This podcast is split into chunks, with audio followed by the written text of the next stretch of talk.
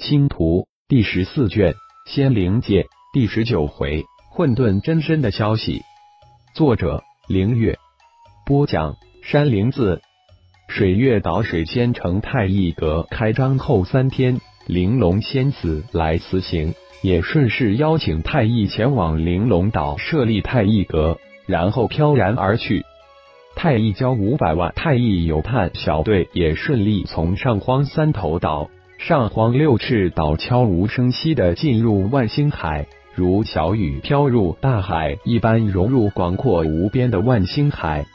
一年的时间一闪即逝，每个月都有一批五百万太一游探小队也进入万星海。仅仅一年的时间，太一教五亿弟子就这样以十人为一小队潜入万星海，融入万星海，却没有惊起一点点浪花。原本计划需要两年建设的上荒三头岛、上荒六翅岛，不到一年的时间就建设完成。在三头仙王、六翅仙王的努力下，在近万支太一游探小队的宣传渲染之下，三头岛方式、六翅岛方式终于走出了第一步，开市。虽然来的散修，其他岛修士不多，但总算是开市了。当然，三头岛、六翅岛的太一阁也在方士开市之时也无比低调，或者说是悄无声息的开张了，自然无任何外人知道这太一阁与三头仙王、六翅仙王的内在关系。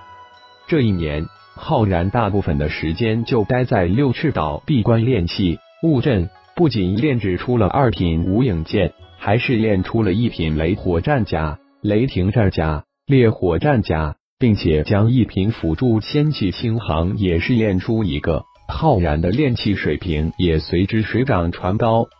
既然浩然已经是炼出了二品无影剑、一品雷火战甲、雷霆战甲、烈火战甲、一品星航，那就标志着太乙教已经具有量产二品无影剑、一品雷火战甲、雷霆战甲、烈火战甲。一品星航的能力，因为太乙教太乙宇宙大后方有着大量的仙气师，浩然的炼气悟阵之时，也在等候着第一批进来的两大混沌真身血麒麟魔圣两人的消息。但他们俩人一直处在闭关状态，没有任何的消息传过来。倒是混沌真身幽冥魔龙有了消息传来，他被传送到了魔黑大陆。那里是黑暗三种族的发源地，三大黑暗种族统治了魔黑大陆千千万万年，势力根深蒂固。仙王高手也不过能在一个小区域称王称霸，仙皇也不少见。先帝镇慑一方，黑暗势力超级高手如云。幽冥魔龙的发展之路充满着艰难险阻，黑暗神殿在魔黑大陆发展极为不顺。幽冥魔龙也传来一个好消息，那就是他灭杀了五魔山脉的五魔宗，占据了五魔山脉。虽然手中掌控着五十万强大的狼牙大军，但幽冥魔龙却不敢有大动作。先王五阶只能在五魔山脉称王称霸，现在只能徐徐图之。浩然自然是传讯让幽冥魔龙慢慢发展，小心谨慎，不要冒进。稳扎稳打，混沌真身魔灵成为九幽王后，成功进入了轩辕篇。魔灵虽为西荒主，但西荒神殿掌控的只有三大神殿，而且三大神殿弟子无比稀少，手中根本无可用之人。因此，魔灵传回消息，西荒神殿在轩辕篇发展艰难，因为无可用之兵。小虫借助魔灵定位，也前往了轩辕篇。小虫作为南荒主，南荒神殿之下掌控着四大神殿，是太一教六荒主之中掌控神殿之中弟子最多的荒主。轩辕篇如魔黑大陆一般，高手如云。小虫的修为战力也只是相当于仙王五阶左右，现在占据了一个称为南荒山脉的不大地盘。随着小虫进入轩辕天的南荒四大神殿的弟子也慢慢达到五千万之数，小虫传来消息，总算稳定的南荒山脉的小霸主地位正蓄力徐徐发展。浩然传讯给魔灵，既然西荒神殿暂时无法顺利发展，那就暂时不用理会西荒神殿的发展，以修炼为主。游历三界五行，暗中探访白如玉及世自蛮荒世界进入三界五行的门人弟子。一个月前，金乌终于将那枚浩然得到的自己无法熔炼的破剑材料重新提炼出来，虽然损失了三分之一，但总算提炼出来了。今天，金乌借太乙流炭小队之手，将那提炼出来的三分之二的材料送到了浩然手中。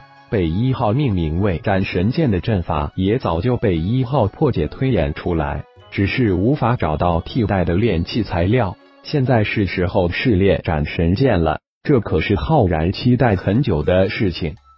这斩神剑阵法核心达到二十层之巨，嵌套的阵法千千万万个，浩然现在也只能是炼制只有一层阵法的斩神剑。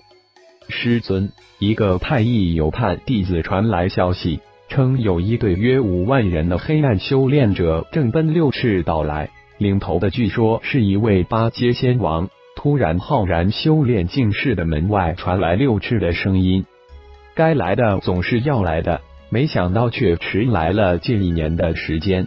仙王八阶也敢来报复，真是可笑的很。区区仙王八阶。”根本无法撼动太乙亿万星河大阵，下去吧！你应该知道如何做。浩然也没让六赤进来，而是淡淡的说道：“是师尊。”六赤一听师尊这语气，心中动容。看来师尊布置的这太乙亿万星河大阵，远远超出自己一众师兄弟的估计了，心中立即有底了，应声而去。一号。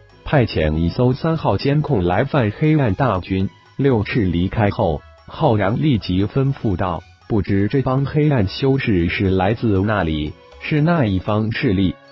正在此时，灵魂空间中响起幽冥魔龙的声音：“老大，半月前，从我占据的五魔山脉路过一大帮黑暗修士，首领是一位最少达到仙王八阶的超级高手。”事后，我派人打探了一下，这帮人马是魔黑大陆几大顶尖势力之一的暗修罗派出的，前往万星海，有可能与六翅灭杀的暗杀、暗影两大五阶仙王有关。哦，你立即暗中详细打探一下暗修罗情况。至于这个仙王八阶的家伙，自有六翅操心。浩然心中突然有了一个计划。一切要等魔龙打探消息来了才能做最后决定。混沌真身幽冥魔龙从普通变异野兽之体一路如飞剑一般突破到人仙、地仙、天仙、大罗真仙、大罗玄仙、大罗金仙、仙王一阶、仙王二阶、仙王三阶，又利用传送天梯再突破至仙王五阶，才不过耗费了几年的时间。那可是别人需要千千万万年的修炼时间来积累。虽然这一切都有幽冥魔龙的血脉、黑暗圣典、太一宇宙庞大星原力机缘巧合造就的，但越修炼到高深，越需要强大的悟性，需要时间积累，不再是只要星元力足够就能一直突破的。因此，比幽冥魔龙的修为不可能像以前一般在突飞猛进，只能一点点积累感悟。以幽冥魔龙的修为境界，还不足以在魔黑大陆大展拳脚称霸大陆，只能另想办法了。那就是黑暗神王波斯，这一切都要边走边看再做决定。这魔影岛的暗影暗杀，看来是魔黑大陆暗修罗布下的一颗棋子。却不想无意之中被突然出现的太一交给灭了。